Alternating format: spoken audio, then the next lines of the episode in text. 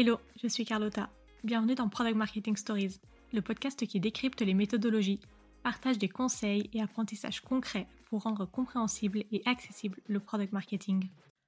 Avec Product Marketing Decrypt, je déconstruis pour vous le jargon et expressions courantes du product marketing pour les rendre compréhensibles.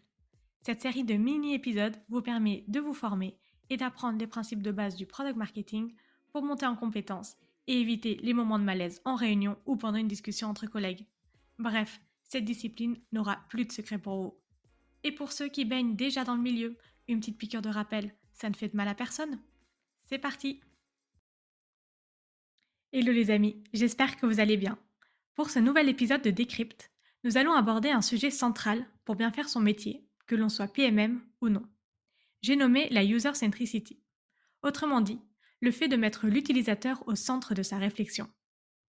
Je voulais commencer cet épisode de façon un peu différente, en vous disant ce que n'est pas la User Centricity, avec un petit exemple en bonus. Être user-centric, ça ne consiste pas à demander aux utilisateurs ce qu'ils veulent, ni à faire mettre dans la roadmap produit tout ce que les utilisateurs nous demandent. En fait, être user-centric, ce n'est pas être à la merci de ses clients. Un exemple assez parlant qui vient de la compagnie low cost que vous connaissez sûrement, Ryanair. La critique numéro 1 des utilisateurs concernait son mauvais service client et les frais de service qui étaient beaucoup trop élevés. Cependant, ils ont décidé de ne pas prendre en compte ces critiques pour rester alignés avec leur positionnement et ce qu'ils savent être le plus important pour leurs clients, à savoir des billets d'avion à bas prix. Ils savaient que s'ils s'attaquaient au sujet du service client et des frais de service, ils devraient revoir à la hausse le prix de leurs billets. Et donc, ils perdraient leur avantage concurrentiel et la raison pour laquelle les clients de Ryanair sont des clients de Ryanair. Car leurs promesses ne seraient plus tenues. Et finalement, ce parti pris ne leur a pas empêché de devenir pendant plusieurs années la plus grande compagnie aérienne d'Europe et aussi la compagnie la plus rentable. Tout ça, et c'est une longue introduction, je vous l'accorde, pour vous dire qu'être user-centric, ça ne signifie pas être user-led. Sinon, le risque c'est de se retrouver avec un produit qui ne ressemble plus à rien, car on a suivi aveuglément toutes les demandes des utilisateurs sans se demander pourquoi. Si une autre solution plus pertinente pouvait répondre à leurs problèmes, et si vraiment c'était un problème à résoudre. Maintenant que c'est dit, je voulais vous partager quelques pistes de réflexion pour avoir une approche user-centrique dans son quotidien.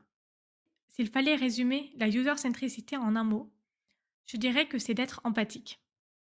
Et pour l'être, j'ai trois actions qui me viennent à l'esprit. Le premier, c'est de comprendre l'environnement dans lequel l'utilisateur évolue. Et ça passe notamment par connaître son environnement concurrentiel.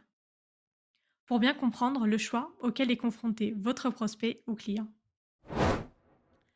La deuxième action, c'est d'utiliser le même langage et vocabulaire que vos utilisateurs et que vos clients bref, de vos users et de vos buyers persona. Et donc, de ne pas utiliser notre jargon d'expert. D'où l'importance de travailler les messages et le storytelling pour intéresser votre cible. Et enfin, la troisième action, c'est de prendre des décisions qui ne vous plaisent pas à titre personnel.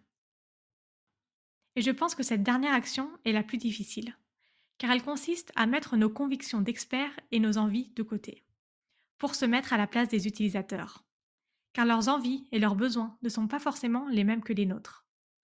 Et pour ça, il faut connaître qui sont nos clients. Autrement, on risque de développer un produit qui ne répond pas aux attentes de nos utilisateurs. Il faut faire d'autant plus attention quand on est nous-mêmes des utilisateurs du produit, et c'est surtout le cas en B2C. Si je suis un peu plus concrète, pour être user-centric, il y a des réflexes de base qui consiste d'abord à, comme je disais tout à l'heure, comprendre et connaître ses utilisateurs.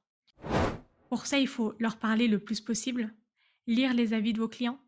Si vous avez une organisation avec des commerciaux, alors faites des appels avec eux, écoutez-les parler, écoutez les clients parler. N'oubliez pas aussi d'analyser la data. Quelles sont les caractéristiques de vos utilisateurs? Comment est-ce qu'ils utilisent votre produit? Bref, on l'oublie parfois, mais la data est vraiment une source d'information majeure. Essayez votre produit et les produits concurrents pour vous mettre à la place de vos utilisateurs.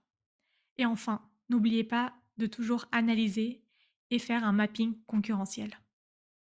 Au-delà de comprendre et de connaître vos utilisateurs, c'est aussi primordial de les intégrer dans votre process de développement produit. Ça passe par faire du bêta testing, attester des messages, des contenus marketing avant un lancement officiel ou en A-B testing, intégrer vos utilisateurs dans vos assets de communication en faisant notamment de l'UGC. Et aussi, n'oubliez pas d'évaluer le niveau de satisfaction de vos utilisateurs via le NPS. Pour conclure, être user-centric, ça revient finalement à savoir dire non à ses utilisateurs pour être en mesure de développer le produit qui répond le mieux à ses besoins. C'est un peu contre-intuitif, je vous l'accorde. Et pour y arriver, il y a quatre prérequis. Le premier, c'est de construire un positionnement béton sur lequel on peut s'appuyer pour prendre des décisions. Le deuxième, c'est de connaître son client idéal. Le troisième, c'est de penser problème et non pas solution. Et enfin, le quatrième, c'est d'intégrer vos clients et vos utilisateurs le plus tôt possible dans votre process de développement produit. Bref, je ne sais pas vous, mais je suis convaincue qu'être user-centric, c'est bien plus qu'une compétence que l'on acquiert pour toujours. Pour moi, c'est un vrai état d'esprit, un apprentissage continu qui demande de la pratique et de la rigueur. C'est tout pour aujourd'hui. N'hésitez pas à me donner votre avis sur ce sujet par MP sur LinkedIn. Je suis curieuse de savoir ce que vous en pensez et je répondrai avec grand plaisir. À bientôt! Merci d'avoir écouté cet épisode jusqu'au bout. Si l'épisode t'a plu, n'hésite pas à le partager sur LinkedIn en me taguant. Tu peux aussi me soutenir en laissant un avis 5 étoiles sur Apple Podcast et me laisser un commentaire. Ton aide est précieuse pour m'aider à faire connaître Product Marketing Stories et aussi m'encourager à créer davantage de contenu. Alors merci